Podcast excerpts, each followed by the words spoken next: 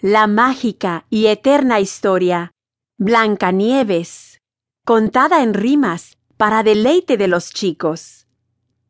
Había una vez una princesa llamada Blancanieves, de cabello negro y piel blanca como las nubes.